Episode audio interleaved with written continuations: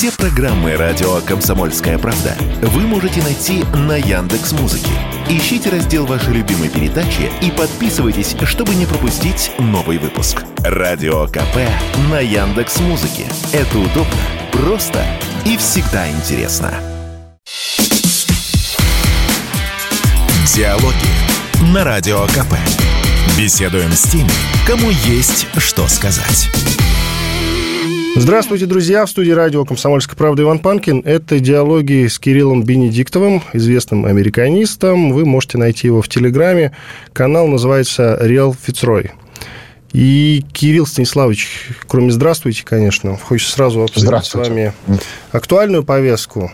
Это, конечно, заявление американского сенатора. Ну, давайте отодвинем заявление американского сенатора и поговорим об этом чуть позже в ходе нашего разговора по поводу того, что русские умирают, и американцы еще никогда так удачно не вкладывали деньги. К тому же это было смонтировано Киевом, это уже как бы доказанный факт.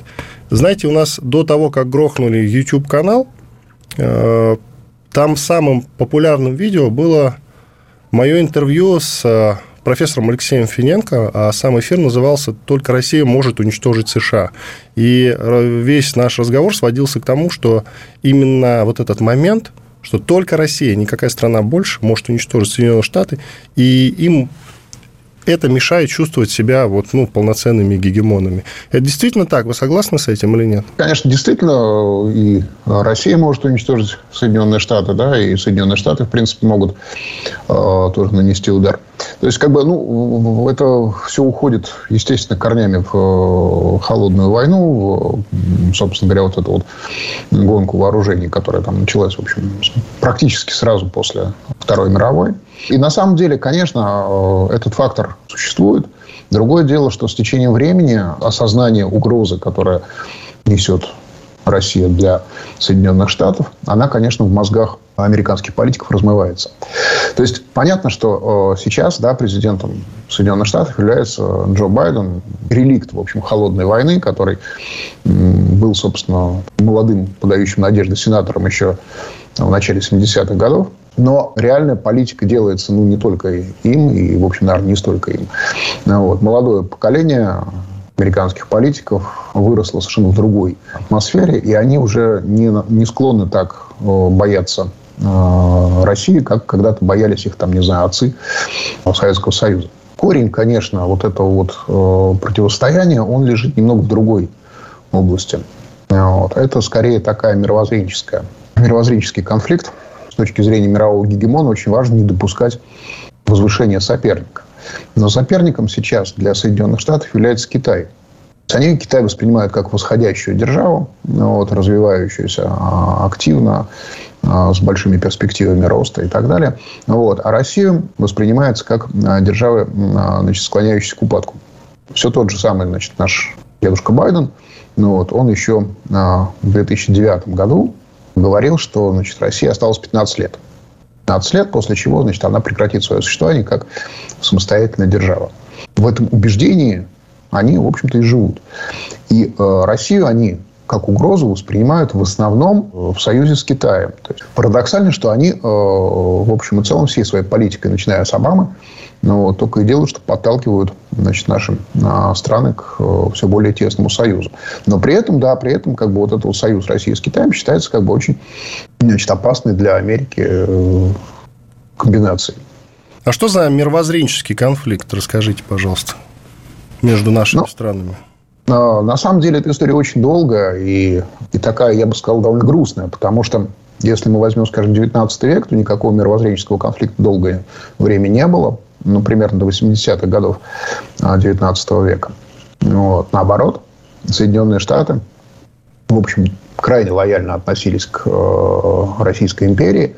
Было за что, на самом деле, потому что, скажем, во время, собственно говоря, войны севера с югом, когда основные европейские державы поддерживали юг, вот, то, в общем, э, Россия послала две эскадры, как известно, вот, на восточное, на западное побережье э, Соединенных Штатов.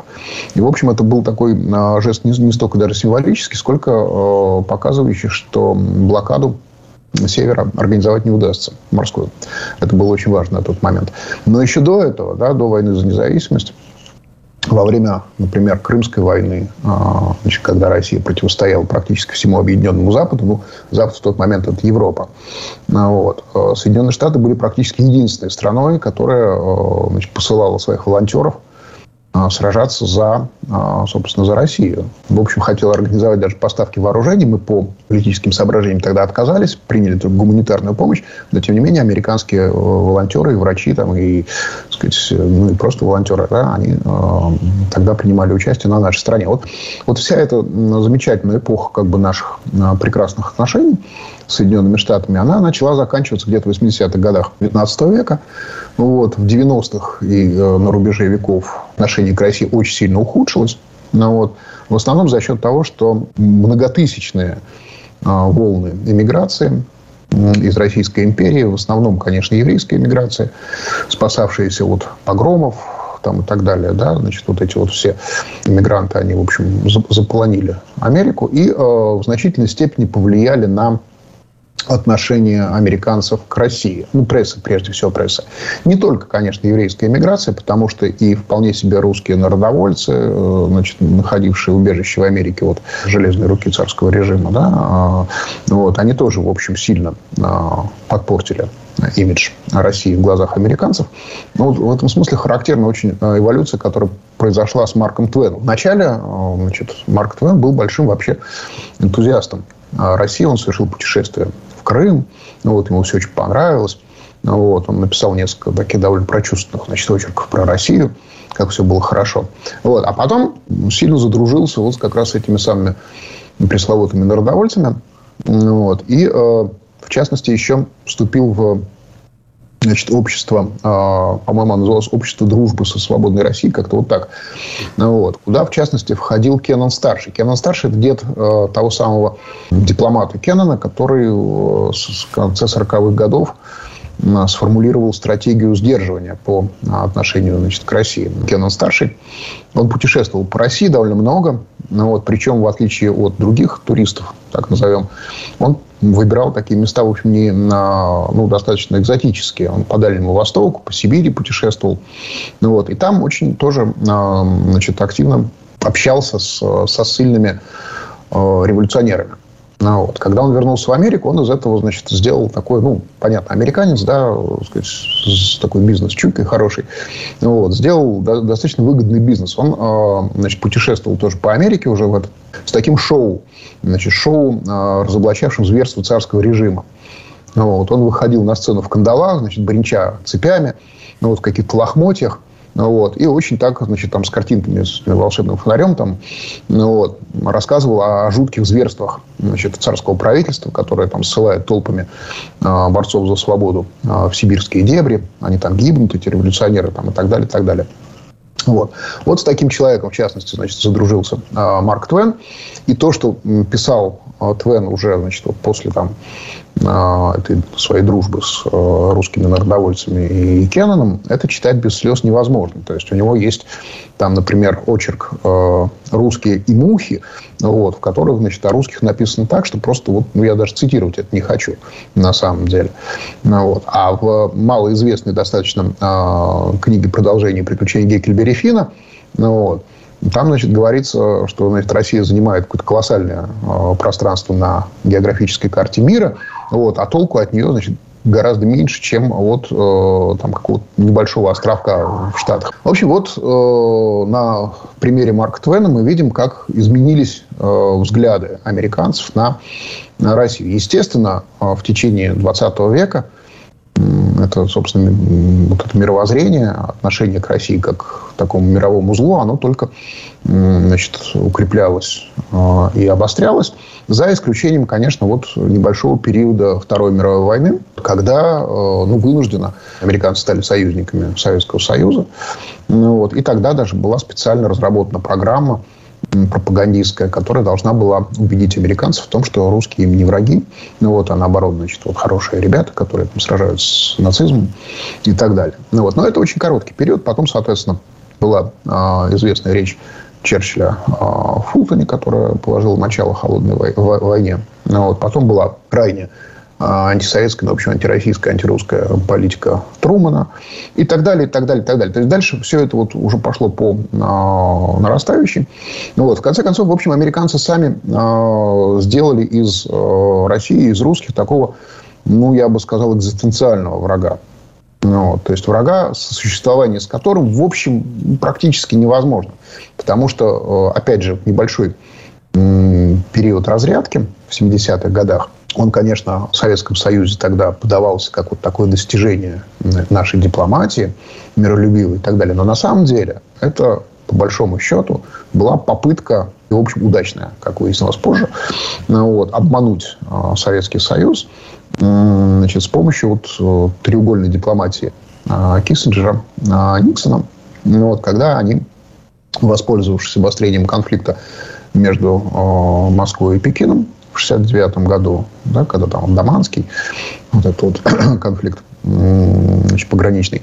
Вот. И воспользовавшись этим, они решили э, установить хорошие отношения с Китаем. И Киссинджер э, сформулировал принцип, согласно которому отношения Вашингтона значит, с Пекином и отношения Вашингтона с Москвой всегда должны быть лучше, чем отношения Москвы и Пекина друг с другом. Ну, вот. вот на этом базисе они построили, в общем, конструкцию, которая называется Чемерика, то есть, ну, соответственно, Чайна плюс Америка. Эта конструкция должна была стать и, в общем, стала основой как бы для противостояния Советскому Союзу и в конечном итоге за, за, закончилось все, как известно, победой Америки в холодной войне. Но заложено было тогда, в начале 70-х. Иван Панкин и Кирилл Бенедиктов, телеграм-канал «Реал Фицрой». Ну, известный американист, конечно, я думаю, все это знают. Диалоги на Радио КП. Беседуем с теми, кому есть что сказать. Продолжаем в студии радио «Комсомольская правда» Иван Панкин. На связи со мной Кирилл Бенедиктов, известный американист. Можете найти его в Телеграме. Канал называется «Реал Фицрой». Кирилл Станиславович, давайте продолжим. Мы говорили про мировоззрение, мировоззренческий конфликт между Россией и Соединенными Штатами Америки как раз. И вы, среди прочего, затронули вот китайскую тему, Даманский и Киссинджера – Киссинджеру, кстати, вот накануне было сто лет, он еще жив и здравствует. Скажите, пожалуйста, вот у них Киссинджер, Бжезинский, Пайпс, Шарп, а у нас кто? Почему у нас за столько нет не было таких вот мыслителей и идеологов, способных э, писать и даже рисовать, творить да, общую конструкцию нашего поведения, нашей политики по отношению к тем же американцам? Основная проблема заключается в том, что еще в советский период в структуре власти таким, ну, вообще интеллектуалом, да, как, там, скажем, Киссинджер, да, я Бжезинского сейчас, наверное, не назвал бы, потому что Бжезинский... Нет, ну, он, конечно, э, тоже, в общем, в известной степени, конечно, интеллектуал, и там его эта книжка «Великая шахматная доска», она, в общем, э, цитировалась кем только не цитировалась. Вот. Но, по большому счету, если мы сравним его с Киссинджером, конечно, он ну, прямо скажем, и труба пониже, дым пожиже. Просто вот в советской как бы, системе власти интеллектуальная экспертиза, вот, она, в общем, была востребована, но никогда ей не придавалось такое значение, как э, в Соединенных Штатах. Отчасти это, в общем, наверное, уходит, опять же, и может объясняться просто большой ролью университетов вообще в, собственно, в американской культуре, в американской цивилизации. Вот, у нас такого просто не было. Огромная часть американской элиты, она прошла через а, значит, там, несколько университетов. Вот. Ну, в основном, конечно, там, через Лигу Плюща пресловутую. Но, как бы, в любом случае, да, через университеты. Вот. У нас в советское время, конечно, такого не было. У нас просто были другие социальные лифты. Вот. И, соответственно, как бы элита проходила через другие а, ступени отбора.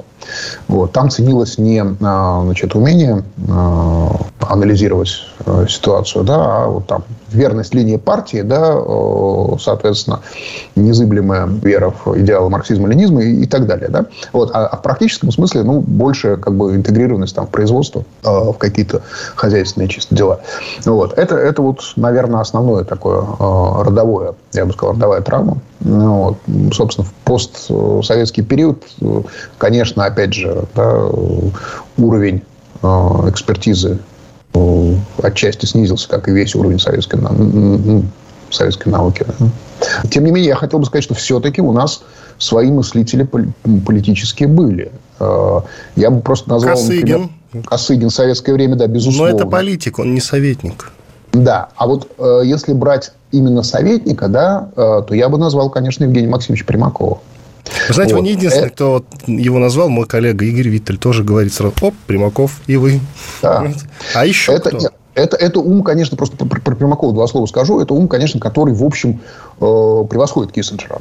Вот, потому что, э, конечно, с одной стороны, да, э, треугольная дипломатия Киссинджера была сформулирована там, в начале 70-х годов, вот, а Евгений Максимович сформулировал свою концепцию треугольника Москва-Дели-Пекин а, значит, в начале 90-х, но тем не менее, как бы, мы видим сейчас, что Чемерика-то, в общем, развалилась, ну вот, а треугольник Москва-Дели-Пекин, в общем, только начинает выстраиваться. И у него перспективы очень хорошие, на самом деле. Вот, кто еще? Ну, смотрите, из э, таких э, людей, которых я, скажем, лично знаю, вот, это вот мой бывший научный руководитель, вот, э, Сергей Александрович Караганов. Блестящий совершенно Вот опять вы называете тех же самых людей, которых мой коллега Виттель тоже назвал. Ну, скамеечка короткая. Да, вот, я, я к тому и клоню. Да. Для того, чтобы э, ситуация изменилась, нам нужно изменить систему образования в стране. Если мы хотим взять то лучшее, что есть на Западе, нам нужно действительно как бы э, взять у них систему университетского... Э, даже не столько университетского образования, оно у нас неплохое, не в общем-то, было, сколько именно систему интеграции э, университетов в общественно-политическую жизнь страны. Университеты должны быть кузницей элиты. Вот университеты. Ну, вот, э, со всеми их, так сказать, э, там, кампусами, э, с ну, вообще со всей как бы, системой, которая там потом предусматривает как бы, да, переход лучших выпускников университетов сразу в какие-то значит, там, крупные корпорации, либо в какие-то политические структуры. Вот пока у нас этого не будет, соответственно, такие вот интеллектуалы, да, значит, там, типа Э, Киссинджера, Примакова, вот, они будут э, скорее штучным товаром. Это, это, в общем, их подготовку надо поставить на поток. Тогда все изменится.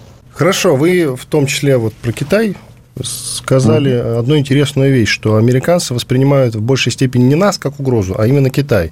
С одной стороны, это очевидно и понятно, а с другой стороны, тогда я не понимаю, почему они так активно занимаются перевиранием нашей истории, не китайской. Китайскую историю они как раз-таки не трогают. А почему, вот возьмите какой-нибудь фильм, вы много таких смотрели, где русские предстают, прямо скажем, не очень приятном свете. Я про Китай, вот, чтобы Китай вот так же был представлен в американских медиа, не могу сказать. А при этом все толдычат о том, что американцы больше боятся Китая. Я что-то тогда не понимаю. Э, одна из э, таких достаточно важных причин, по которым американцы считают экзистенциальным злом э, как раз русских и Россию, а не китайцев и Китай, заключается в том, что мы на них очень похожи. Вот. Китайцы нет. Ну, просто чисто антропологически, это совершенно другой тип. Вот. Поэтому они изначально воспринимаются как э, некая такая ну, экзотическая цивилизация. Ну, там, инопланетяне, да. А русские, они вроде вот ну, такие же, да. Ну, сложно, на самом деле, отличить э, значит, среднего по русского человека вот там среднего американца. Ну, скажем так, москвича, да, отличить, грубо ну, говоря. Да, да. Жителя Центральной России отличить, я понял, что вы Жителя, имеете Да, Центральной России, да. Но э, и на самом деле ведь э, тот же, вот, допустим, сериал «Американцы», да, хороший сериал, ну, вот, про двух наших разведчиков, которые, значит, на протяжении многих лет там э, живут в самом центре значит, э, Америки и, в общем, там по соседству с агентом ФБР, там и всех, в общем, очень хорошо водят за нос. Ну, вот. То есть, вот, ну, невозможно отличить, да, вот такие же люди. Ну, вот. Понятно, что, естественно, да, и китайцев там достаточно много, ну, вот, понятно, что как бы есть и, э, значит, американцы китайского происхождения, и в этом смысле, как бы, ну, вообще американцы, как бы, да, это такая нация э, плавильного котла, то есть, да, там много всех. Но э, тут имеет значение архетип. Вот архетип белого человека, э, ну, как они это называют, да, кавказского типа, Caucasian, вот. Значит, э, при этом христианина, вот, но, правда, какого-то странного, это, кстати, тоже важно. Ну, вот. Э, и, в общем, вроде как бы э, разделяющего ну, значительную часть того же культурного наследия, на котором создана там Европа и, э, и Америка, и при этом вот настолько другого по мировоззрению. А, Вот. Это вот, наверное, такая очень серьезная как бы, причина, по которой они именно нас боятся. Потому что, вы знаете, есть э, такой в психологии эффект зловещей лощины. Вот. Это когда вот э, нечто очень похожее на человека ведет себя э, не так, как человек. Вот. То есть, ну, там, манекен какой-то очень, очень хорошо сделанный, значит, да, э, вот, но это манекен, это не человек. Вот, вот э, в случае с э, восприятием, значит, э, нас, вот, срабатывает у американцев этот эффект зловещей лощины. Вроде такие же люди, да, а ведут себя совершенно как по-другому и совершенно в другое верят, и совершенно как бы, э, значит, другие у них ценности.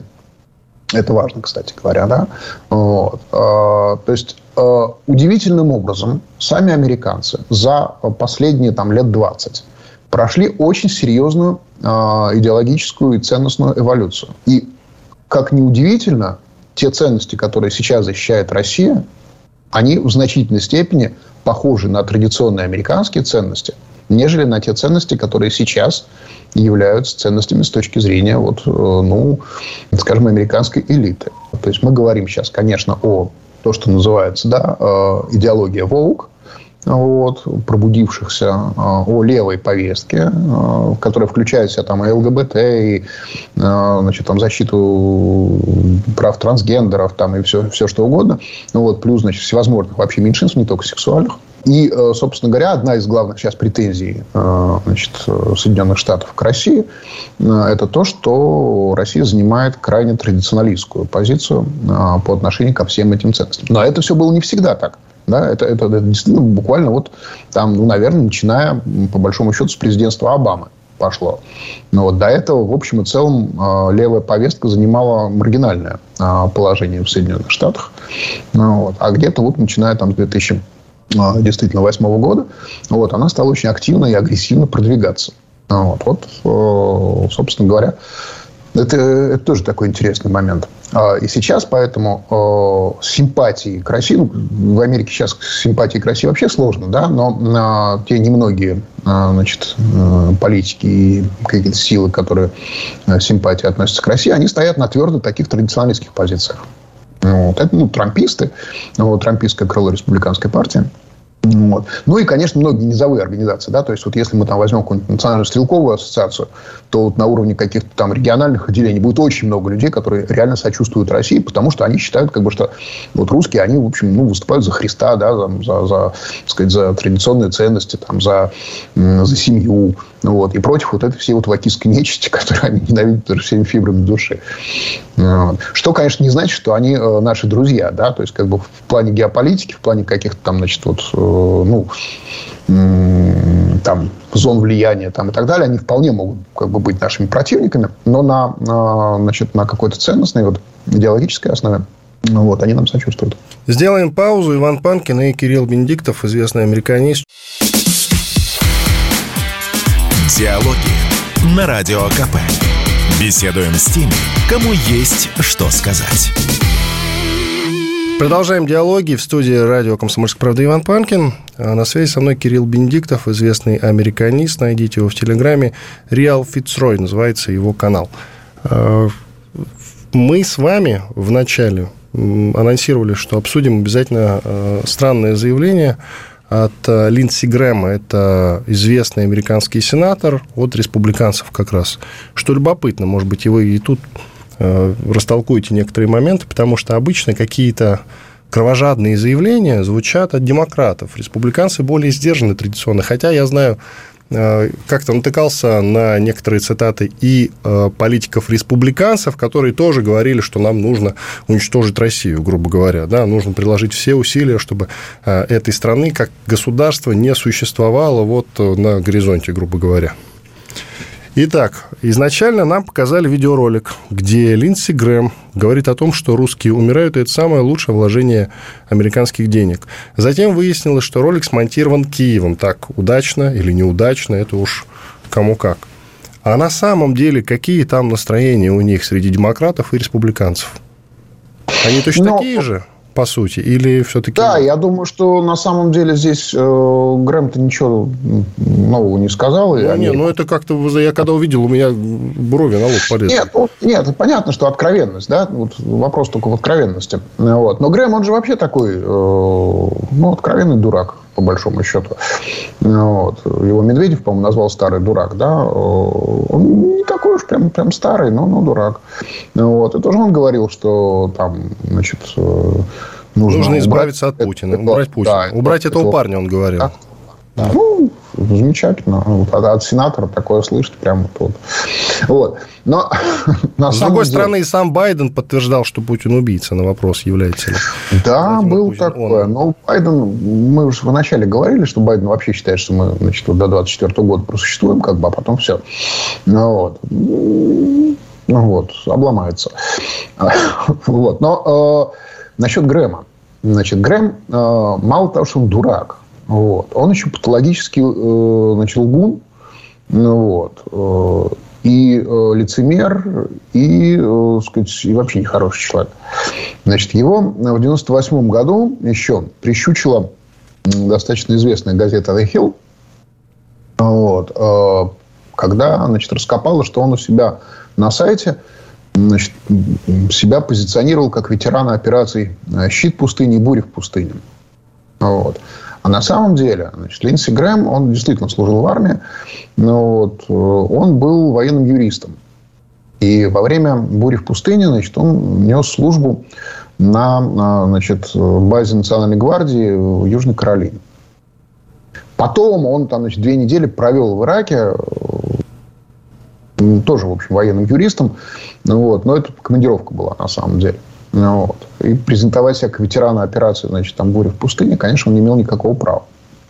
Он потом, собственно говоря, значит, даже заявил, что никогда не говорил, что он там комбатант, и, значит, там никогда не говорил, что я там, значит, вот какие-то подвиги совершал. Но э, это он уже сказал после того, как потер у себя эту информацию с, э, значит, с сайта. Вот. Значит, потом еще э, характерно, вот, да, вы говорили про то, что он республиканец, он, конечно, республиканец, вот. Но э, он был большим другом и э, сторонником значит, покойного сенатора Маккейна. Маккейн был, ну, наверное, наиболее известным из русофобов республиканской партии. Вот. И эта вот дружба с Маккейном э, сыграла с ним отчасти злую шутку, потому что когда Маккейн поссорился с Трампом, это было еще достаточно давно, еще до того, как Трамп стал президентом.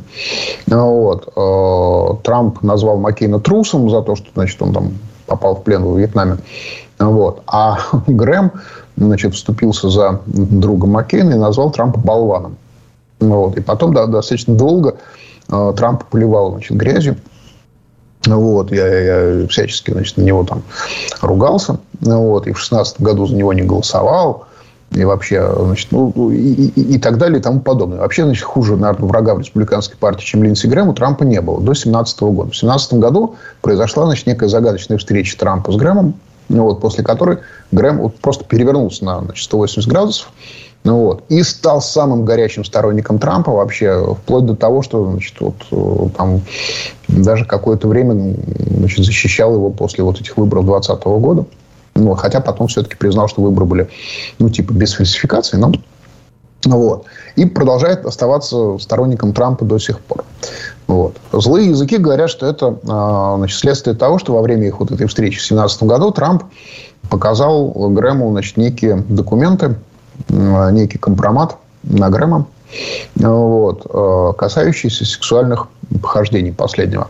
А дело в том, что Грэм, в общем, это достаточно так э, секрет Полишинеля э, в Вашингтоне, но как бы доказательств нет, да, есть только какие-то, значит, вот, слухи и, значит, вот, и всякого рода, значит, спекуляции на значит, желтых сайтах. Вот. Грэм очень известен в округе Колумбия, значит, как постоянный клиент а, значит, гей-проституток. Вот. А, и при том, что вроде бы он консерватор и выступает там тоже значит, за традиционные ценности и против абортов, и против значит, однополых браков и так далее. Но вот, вот эта вот специфическая среда значит, Вашингтона, округа Колумбия, ну, вот, очень хорошо его знает под значит, псевдонимом Леди Джи. Леди Джи, значит, LG, Это совпадает с инициалами самого Линдси Грэма. Вот. И, в общем, вот говорят, поговаривают, да, что Трамп положил перед ним целый, значит, вот такой файл значит, с всевозможными фотографиями и так далее. После чего Грэм быстренько переобулся, а, буквально не успев выйти из кабинета, стал самым горячим сторонником Дональда Трампа. А, вот. Это что касается самого Грэма. Он, конечно, э, действительно не заслуживает, наверное, того, чтобы о нем долго говорить. Но э, то, что он выражает, конечно, взгляды, которые как минимум в части американской элиты поддерживаются многими, это безусловно. То есть я вот. уточню, формула э, «русские умирают» равно, кстати, славяне, потому что умирают и украинцы. Угу. И это, в принципе, очень выгодная формула для американского истеблишмента. Безусловно. И вот, кстати говоря, если мы э, заговорили вот о славянах, да, и о том, э, есть ли разница какая-то между э, значит, русскими и украинцами для э, американцев, вот, то я скажу, что нет, нет, значит, э, ничего подобного. Э, значит, был э, в 70-х годах, был в 70-х годах такой техасский э, конгрессмен, сейчас я вот забыл его фамилию, честно говоря, вот, но э, Уилсон, Уилсон, фамилия его была, вот, э, значит, э, который выступал очень активно за э, значит, поставки вооружения значит, афганским маджахедам. Вот. Это уже было значит, начало 80-х годов. Вот. И говорил он при этом так, значит, что во Вьетнаме мы потеряли 58 тысяч. И поэтому русские нам еще должны. Вот. И как-то это не воспринималось как вот нечто э, такое из ряда вон выходящее. Хотя сам Уилсон, в общем, он даже тогда в Конгрессе считался в некотором роде таким э, значит, ястребом. Вот. Но, тем не менее, как бы это был вполне такой, ну, политически оправданный как бы демарш. Да? То есть, вот, русские должны умирать потому что? Потому что там американцы потеряли во Вьетнаме 58 тысяч человек. Они же не с русскими там сражались, да? Но, э, значит, при этом вот в их ну, в их картине мира за вот этим, значит, Вьетконгом все равно стоял, значит, э, Советский Союз, и все равно стояли, значит, страшные русские. Опять же, если мы говорим про войну в Афганистане, да, э, то кто входил в состав ограниченного контингента советских войск? Русские входили, безусловно. Украинцы входили, белорусы входили, молдаване входили, узбеки. Советский таджики, Союз, ну, конечно. Все 15 республик, да, включая да. Прибалтику, на самом деле. И тогда не было никакой разницы для Соединенных Штатов, э, значит, кто это такие, ну, русские все равно.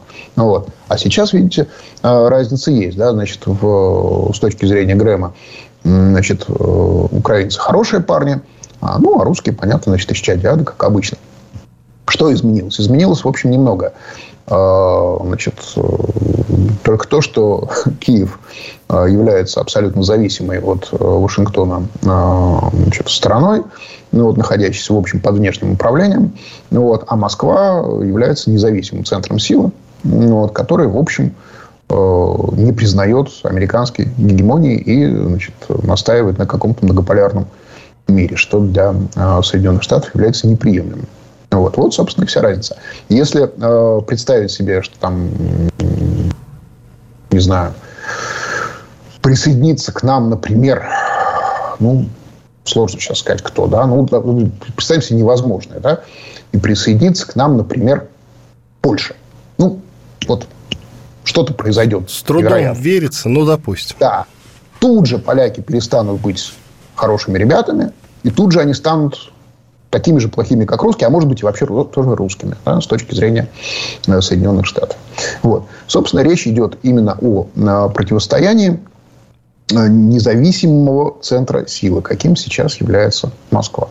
Вот, вот собственно, это является главной такой причиной вот этой вот русофобии значит, Грэма, ну и подобных ему политиков. Сделаем паузу. Иван Панкин и известный американист Кирилл Бенедиктов. Диалоги на Радио КП. Беседуем с теми, кому есть что сказать. Продолжаем. В студии радио «Комсомольская правда» Иван Панкин. На, со мной на связи Кирилл Бендиктов, известный американист. Кирилл, скажите, пожалуйста, наверняка рассуждали же об этом. Что должно все-таки произойти, чтобы американцы отвернулись от этой истории с Украиной и сосредоточились на чем-то другом? Но это должен быть все-таки не российский трек, да, а на другом. Китай, еще что-то, что угодно. Или просто отвернулись и, в принципе, начали деньги там тратить на себя, как это вот, э, как мечтал об этом Трамп, грубо говоря. Угу. Что должно случиться? Ну, э, значит, что касается политического э, аспекта, да, э, значит, в политическом плане должна смениться администрация в Белом доме. Вот, потому что Э, демократическая нынешняя администрация Байдена, она ни за что не отвернется э, от Украины, даже если, там, не знаю, представить себе, да, что там разойдутся облака над э, Вашингтоном, появится Господь Бог и скажет, значит, погрозит пальчиком скажет, не-не-не. То есть новый Даже локдаун и новый аналог коронавирусных ограничений не повлияет, ну, предположим, да? Нет, нет, нет, не повлияет совершенно, потому что для нынешней администрации э, значит, Байдена э, это ну, практически главная их цель внешнеполитическая. Да? Вот, гораздо более важная, чем противостояние Китая. Об этом, кстати говоря, многие а, значит, интеллектуалы а, в республиканской партии говорят с тревогой. Ну, то есть, например, вот если мы возьмем такого достаточно влиятельного мыслителя республиканской партии, как Элбридж Колби, ну, кстати говоря, директора ЦРУ Уильяма Колби, вот. Он просто он книги пишет по поводу того, что, значит, собственно, Китай, а вовсе, значит, не не Россия и так сказать, является главной опасностью для Соединенных Штатов. И именно, именно туда должны быть э, брошены основные ресурсы. И как бы вот этот вот российско-украинский конфликт – это, в общем, отвлечение внимания от, от действительно важной, важной проблемы. Ну, вот, то есть вот э, он, он выступает с интервью, он выступает с заявлениями по этому поводу. И к нему, в общем, прислушиваются на самом деле. Вот. Тот же, допустим, Рон де Сантис, который вот недавно Э, подал заявку на участие в президентских выборах 2024 года, губернатор Флориды. Вот. Он то же самое, он, в общем, э, прямым текстом говорит, что э, значит, Украина не является значит, национальным интересом Соединенных Штатов. Значит, российско-украинский конфликт вне интересов значит, Соединенных Штатов, он должен быть в центре внимания Европы, европейских союзников. США, да, безусловно. Ну вот. Но как бы пусть Европа разбирается. Ну вот. Соединенные Штаты должны разбираться с Китаем, потому что Тихоокеанский регион имеет первостепенное значение для э, Соединенных Штатов. Вот. Но для того, чтобы это стало а, мейнстримом, должна смениться администрация в Белом доме. Пока она не сменилась, ну, все будет происходить так же. Значит, что касается там, локдаунов и, и прочего, мы видим сейчас на, на примере ситуации с вот этим вот а, американским долгом, значит, призрак дефолта, в общем, до сих пор еще не развеялся. Ну, вот, пять дней осталось, как бы. Ну, вот, но а, вроде бы, значит, э, подготовлен ну, точнее, как вроде бы. То есть, сделка, в общем, заключена между э, лидером большинства в Палате представителей Маккарти и, и Байденом. Она не нравится э, ни крайне левым в Демпартии, ни э, трампистам в республиканской партии. Ну, вот. И она, в частности, э, это важно, кстати, очень важно, ну, вот, она не предусматривает сокращение расходов на оборону вот на что угодно а, предусматривает, там, даже вплоть священные социальные какие-то, значит, эти расходы, ну, вот, что, собственно, вот как раз это и не нравится э, левакам в Демпартии. Вот, да, даже, значит, эти вот социальные расходы могут быть порезаны. Вот. А расходы на оборону ни в коем случае. А расходы на оборону это, как мы понимаем, естественно, в значительной степени э, значит, расходы на поддержание э, киевского режима оружием там, и так далее. Ну, вот. То есть это священная корова. Это, вот, это, это что, то, что не должно быть затронуто ни в коем случае, пока значит, в Белом доме сидит вот этот значит, наш дедушка Байден или сонный Джо, как его Трамп называет. Ну, условный Десантис, э, которого сейчас все видят, возможно, да, все видят в должности президента, следующего после Байдена, он как-то изменит ситуацию или нет? Ну, во-первых, я э, не считаю, что э, Десантис э, значит, будет следующим президентом. А кто? Вот. Ну, Трамп, скорее всего, конечно. Трамп все-таки, да, думаете? Да, я думаю, да. Вот, я практически, ну, скажем так, уверен на 100%, конечно, быть невозможно, но если бы вот э, делать ставки, я бы, конечно, поставил на Трампа. Вот. Десантис, во-первых, он, он, он действительно сильно уступает э, Трампу по всем вопросам. Вот. Э, праймерис он не, не выиграет. Э, и это не значит, что у него нет будущего. Да? А, я вот, кстати говоря, еще до того, как э, значит, Десантис вступил в гонку, ну вот, я неоднократно говорил о том, что для него, в принципе, наиболее, наверное, разумным было бы заключить с Трампом сделку, вот, потому что у него хорошая поддержка у республиканской партии. У Трампа она в разы больше, но как бы ну, у Десантиса тоже хорошая. Вот. И они могли бы пойти, в принципе, на, на, значит, на выборы в паре. Да? То есть, э, Трамп президент, Десантис вице-президент. У Десантиса колоссальный а, козырь его молодость. Да? Ему 44 года. Вот. Для политика это вообще младенческий возраст. Вот. И понятно, что если бы он, так сказать, при Трампе был бы вице-президентом, ну, то Трамп мог бы его вполне потом, так сказать, э, предложить на, а, значит, уже сказать, на пост президента, когда а, закончится второй а, срок Трампа. Но он этого не сделал, ладно. Это его проблема, в конце концов. Вот. Но, допустим, да, там, Трамп, Десантис, ну, неважно, любой политик-республиканец. Нет, конечно, понятно, что коренного перелома сразу не произойдет. И санкции с России там никто снимать не будет. Ну, Но... при Трампе-то отношения российско-американские, они были в ужасном состоянии, в общем-то. Они были в ужасном состоянии, при том, что сам Трамп все время пытался их наладить. Это вот парадокс. Да? Мы все думаем, что а, значит, американский президент абсолютно свободен в своих действиях и значит, а, может сам направлять политику. Нет, как, как, как раз показывает вот эти вот четыре года президентства Трампа. Вот, если а, президент идет значит, в разрез с значит, всем вот этим глубинным государством, да, ничего у него не получается. Вот, потому что Трамп дважды пытался действительно наладить отношения с Россией. Вот, дважды встречался с Путиным. Э, значит, проводил многочасовые встречи, в ходе которых значит, все они прекрасно друг друга понимали там, и, и все. Вот. И ничего абсолютно из того, что Трамп пытался сделать э, для улучшения российско-американских отношений, не получалось. Вот. Э, почему? Потому что было колоссальное сопротивление там, всей государственной машины начиная от людей в администрации самого Трампа. Вот. Он мог уволить кого-то, да, там уволил своего советника по национальной безопасности э, значит, Макмастера, ну, вот, как раз после того, как э, Значит, если э, мне память не изменяет, это был 18-й год, да, когда Владимир Путин был переизбран на пост президента Российской Федерации. Вот. И значит, Макмастер положил Трампу на стол значит, меморандум, как значит, должны Соединенные Штаты реагировать на а, значит, переизбрание Путина. И там значит, поверх этого меморандума рукой Макмастера было написано а, большими буквами «не поздравлять». Вот. После чего Трамп Путина поздравил, а Макмастера уволил. Но как бы и ничего не изменилось, на самом деле, потому что можно уволить одного макмастера, но когда у тебя, значит, и в администрации таких макмастеров э, пруд пруди, а уж в государственной машине там вообще э, практически они все такие, да, то, конечно, ничего одному человеку сделать не получится. И тем не менее, Э, если власть в Белом доме перейдет к республиканцам, то как минимум масштабы э, значит, э, поддержки Киева серьезно уменьшатся. Ну, Трамп просто переложит это все дело на, на плечи европейских союзников. Ну, вот, то есть он неоднократно говорил, что как бы за конфликт, значит, за поддержку Киева в конфликте должна платить Европа. Ну, вот, они, они Соединенные Штаты. Он бизнесмен, он мыслит совершенно другими категориями. Ну, вот. Это Байдену, в общем, все равно, сколько там десятков миллиардов значит, будут вынуты из американского бюджета на поддержку режима Зеленского. А Трампу не все равно. Ну, вот. И также, я думаю, будет и не все равно и там, и Десантису. Вот.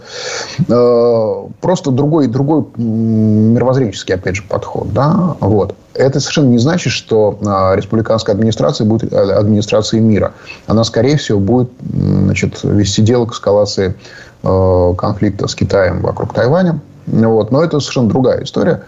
Ну, вот, там другие а, и, и другие механизмы поддержки, и другие деньги, там, и другие союзы, в конце концов. Получается, снова болеем за Трампа. Возвращаемся на исходную, получается.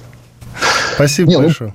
Да, Ну, на самом деле, ну, да. Э, реально, конечно, Трамп, э, по крайней мере, э, значит, по его каким-то стремлениям и по каким-то э, значит, тенденциям, конечно, он наиболее приемлемый для нас э, вообще политик за последние там, ну, много десятков лет в Соединенных Штатах. Это Спасибо большое. Кирилл Станиславович, спасибо большое. Кирилл Бенедиктов, американист, и вы можете найти его в телеграм-канале Реал Фицрой. Благодарю, что были с нами. Всего самого наилучшего. До свидания. Диалоги на Радио КП. Беседуем с теми, кому есть что сказать.